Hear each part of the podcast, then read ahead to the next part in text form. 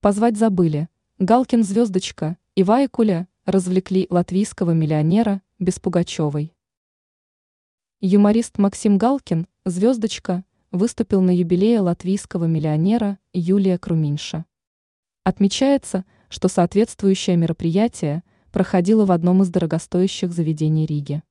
Как сообщает портал Тархит, на вечеринке компанию юмористу составила не его супруга Алла Пугачева, а латвийская исполнительница Лайма Вайкуля. Звезды исполняли различные песенные композиции дуэтом. Кроме того, Галкин многократно признался Латвии в любви. Яркое мероприятие.